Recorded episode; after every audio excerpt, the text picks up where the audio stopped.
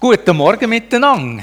Schön wieder mal in einem Gottesdienst zu sein, wo physisch auch Leute im Publikum hocken und man nicht einfach eine tote Kamera vor Augen hat und da irgendwie ins dunkle Nichts muss reinstarren.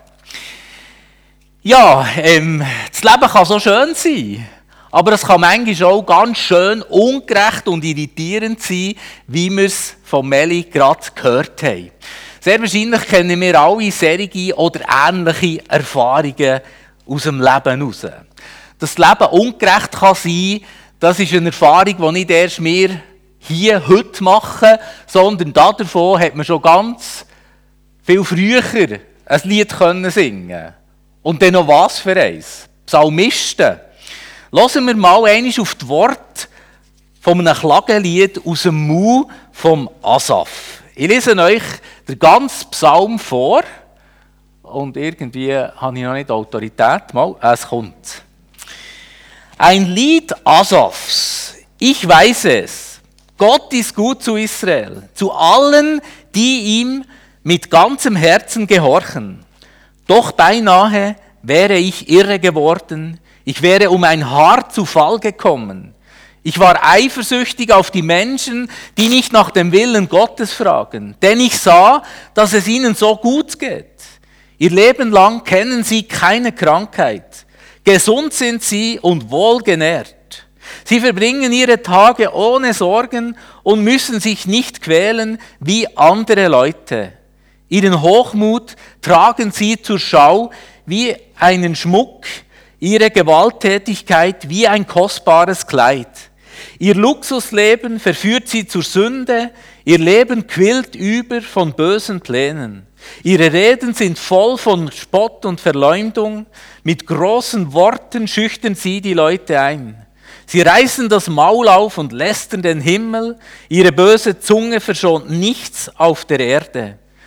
Darum läuft das Volk Gottes ihnen nach und lauscht begierig auf ihr Geschwätz. Gott merkt ja doch nichts, sagen sie. Oh, jetzt bin ich eine Zeit. Ist es? Das passt sehr gut. Wer weiß, was weiß der da oben von dem, was hier vorgeht? Sie, so sind sie alle, die Gott verachten. Sie häufen Macht und Reichtum und haben immer Glück. Es war ganz umsonst, Herr, dass ich mir ein reines Gewissen bewahrte und wieder und wieder meine Unschuld bewies. Ich werde ja trotzdem täglich gepeinigt. Ständig bin ich vom Unglück verfolgt. Aber wenn ich so reden wollte wie Sie, würde ich alle verraten, die zu dir gehören. Ich mühte mich ab, das alles zu verstehen, aber es schien mir ganz unmöglich. Doch dann kam ich in dein Heiligtum. Da erkannte ich, wie es mit ihnen ausgeht. Du stellst sie auf schlüpfrigen Boden, du verblendest sie, damit sie stürzen. Ganz plötzlich ist es aus mit ihnen. Sie alle nehmen ein Ende mit Schrecken. Herr, wenn du aufstehst, verschwinden sie wie die Bilder eines Traumes beim Erwachen. Als ich verbittert war und innerlich zerrissen, da hatte ich den Verstand verloren. Wie ein Stück Vieh stand ich vor dir. Und dennoch gehöre ich zu dir. Du hast meine Hand ergriffen.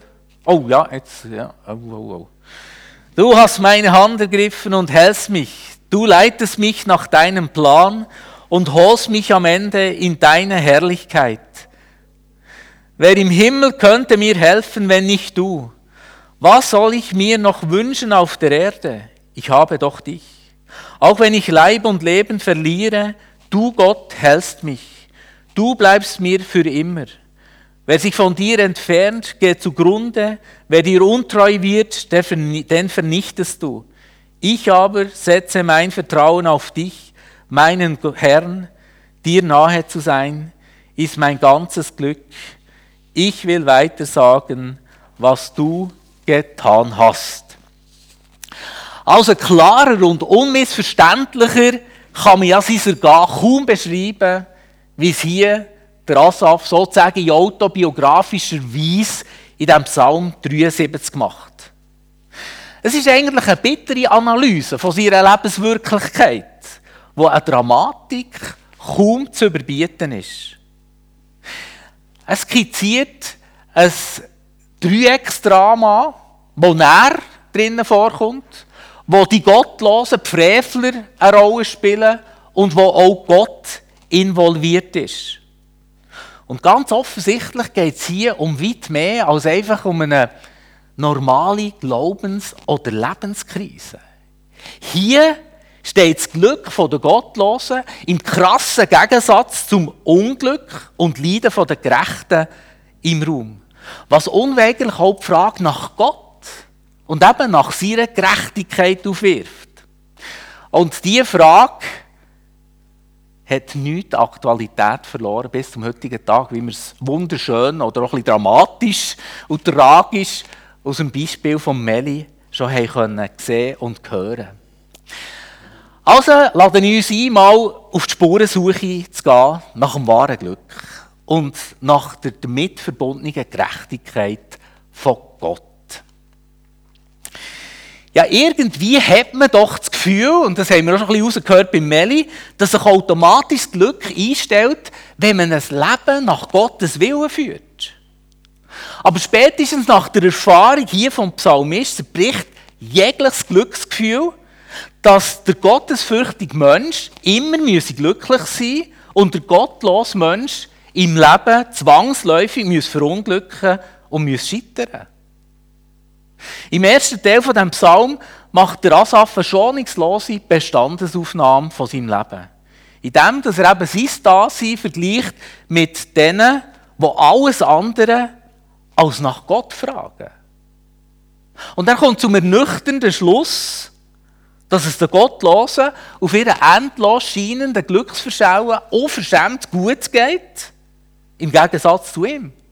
Im Gegensatz zu allen anderen, die ehrfürchtig sich an Gott halten und was? Buchstäblich vom Pech und vom Unglück verfolgt werden. Es ist doch hart, sich müssen einzugestehen, das Streben nach Gottes Willen nicht das erhoffte, das erwartete Glück mit sich gebracht hat sondern ganz im Gegenteil, zu realisieren, dass alle, die ein egoistisches Leben führen, die sich auf alle suchen, noch über Gott lustig machen, offensichtlich im Glück schwelgen. Das verunsichert. Das irritiert. Und man fragt sich doch unweigerlich und berechtigterweise, ob man nicht einfach darauf losleben Und einfach tun und lassen, was einem so passt, wenn scheinbar ein gottloses Leben glücklich macht. Das erinnert mich an das alte Lied vom Gölle, das er gesungen hat, hätte ich doch noch viel blöder da. Oder so nach dem Motto zu leben, hätte ich doch noch viel blöder da, so als ultimative Glücksgarantie. Oder das kommt ja da eigentlich zum Vorschein bei diesem Psalm. Und ehrlich gesagt, so Gedanken kenne ich auch. Also nicht, dass ich noch hätte blöder tun meinst du, und ist schon blöd. Aber du gibst alles für Gott, du verschenkst dir Mitmenschen, du verzichtest freiwillig auf ein bequemes, auf ein egoistisches Leben und der Lohn dafür ist eine depressive Mutter, ist ein Bruder, der sich mit 22 ins Leben nimmt und nachher auf alle suchen, geht noch die eigene Ehe zu Bruch. Und du stellst fest, dass andere, die nur um sich drehen, nur für ihr eigenes Glück besorgt sein, ein viel glücklicheres und ein problemloseres Leben haben. Das ist ungerecht. Ich würde sogar sagen, das ist himmelschreiend. Und es steht im krassen Gegensatz zu der gängigen jüdischen Weisheitstradition, wo es einen direkten Zusammenhang gibt zwischen dem Tun und dem Ergehen. Mit der Frage nach dem Glück greift der Asaf hier im Psalm 73 die Grundüberzeugung auf, dass wenn ein gerechtes Leben führt, dass der von Gott gesegnet ist und wer gottlos lebt, dass der vom Pech verfolgt wird. Und irgendwie hat sich ja das Prinzip bis zum heutigen Tag können halten. Wie schnell denke ich, wenn ich mal etwas Gutes gemacht habe, Gott wird mich segnen mit einem fetten Segen und wenn ich mal etwas versifft habe oder vergeigt habe, dann sind das Pech und das Unglück vorprogrammiert. Aber genau das moralische Welterklärungsprinzip zerbricht in der Lebenswirklichkeit vom Asaf. Und Hand aufs Herz. Es zerbricht auch der Alltagsrealität der meisten von uns. Und ehrlich gesagt, über diese Tatsache bin ich jetzt persönlich gar nicht so unglücklich.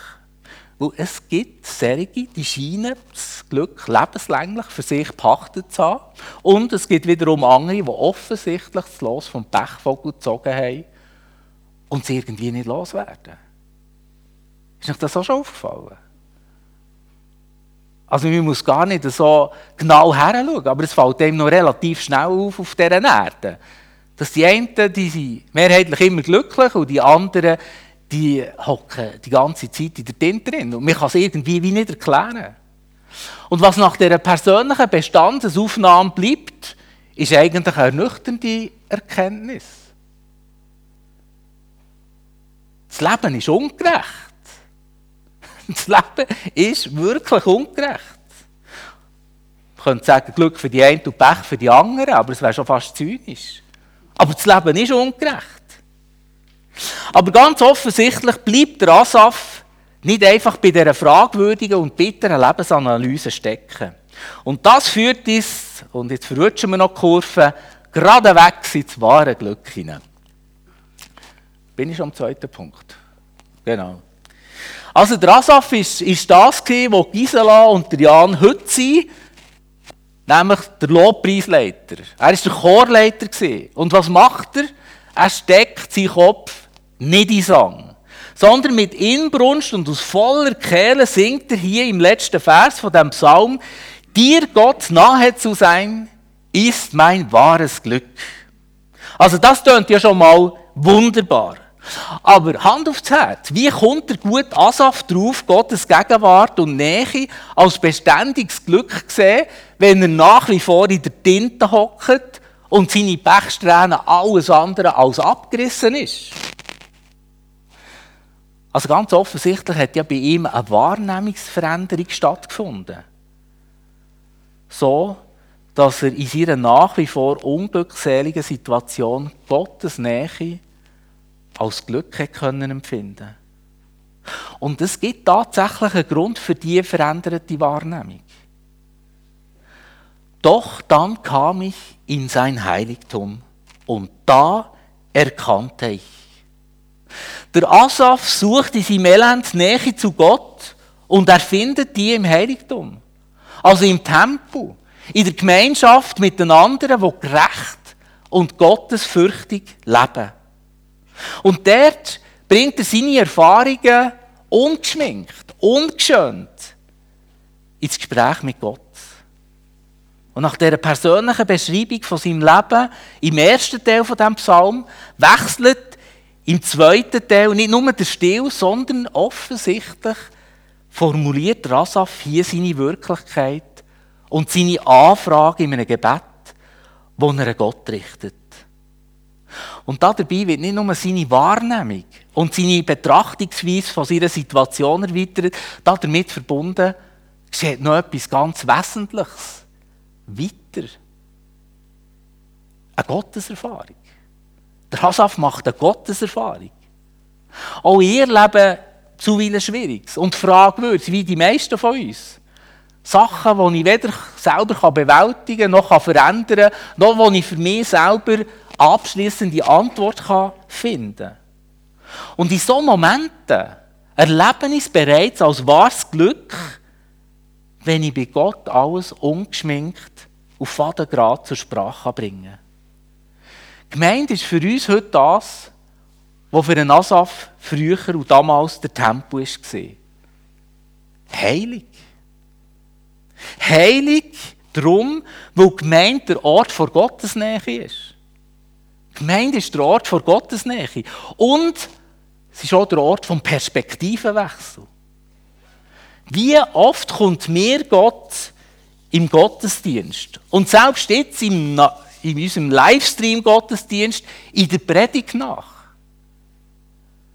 Wie oft kommt er mir nach, auch in der Gemeinschaft mit anderen, sei es in Kleingruppen Oder eben vor längerer Zeit auch noch im Gottesdienst, wo wir uns Sportler auch noch getroffen haben, aber es wird besser, nächsten Sonntag sehen wir uns wieder. Und all das hilft mir und hat mir in der Vergangenheit immer wieder geholfen, meine einseitige, eingeschränkte Wahrnehmung zu erweitern. Und es hat mir ermöglicht, einen umfassenderen Blick zu bekommen auf mein eigenes Leben. Ohne dass sich bereits schon alles Schwierige verabschiedet hat oder einem umfassenden Glück hat müssen weichen. Nicht einfach im Betrachten, im Erfassen oder im Beschreiben von der eigenen Lebenssituation liegt das Glück oder allenfalls das Unglück, sondern in der Begegnung mit Gott passiert etwas mit uns Menschen, wo unser Leben verändert und das noch lange bevor sich eine Not eben verabschiedet hat. Und noch, obwohl, dass alle die, die gottlos leben oder sich gegen Gott auflehnen, ja für bestraft werden. Und obwohl Gott auch noch nicht eine nachvollziehbare oder sinnvolle Erklärung gibt für das eigene Leben. Das ist ja etwas, was ganz stark erinnert an Hiob und an sein Unglück. Ich aber setze mein Vertrauen auf dich, meinen Gott. Dir nahe zu sein, ist mein ganzes Glück. Ich will weiter sagen, was du getan hast. Also wir können unabhängig von unserer Lebenssituation, aber jetzt momentan glücklich sein oder vielleicht auch unglücklich, wie auch immer, wir können unser Vertrauen in jeder Lebenslage auf Gott setzen. Weil er uns auch in jeder Lebenslage nach ist und auch nachbleibt. Menschliches Glück, das hat auch schon der Asaf erkannt, ist flüchtig. Glücksgefühle, die kommen, die gehen wieder.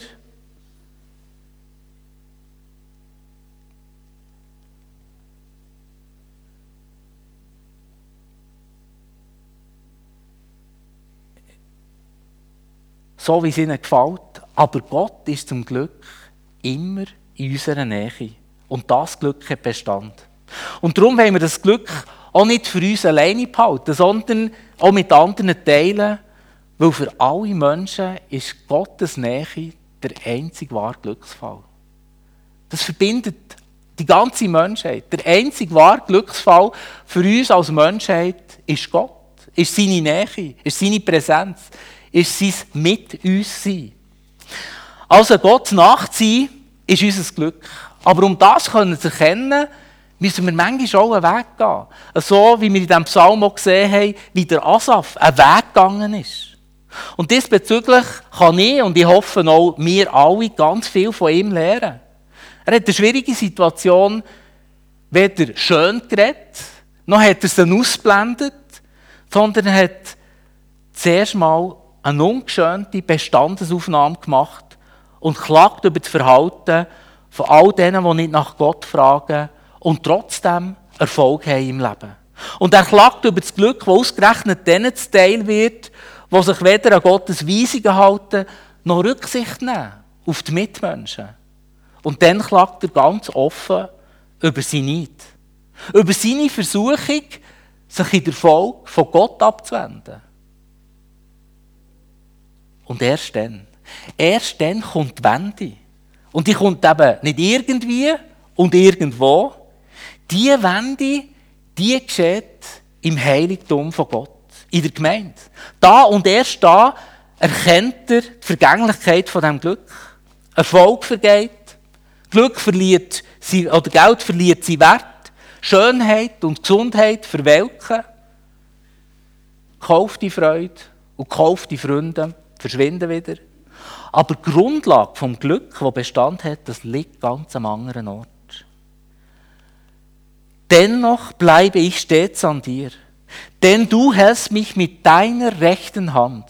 Du leitest mich nach deinem Rat und du nimmst mich am Ende mit Ehren an.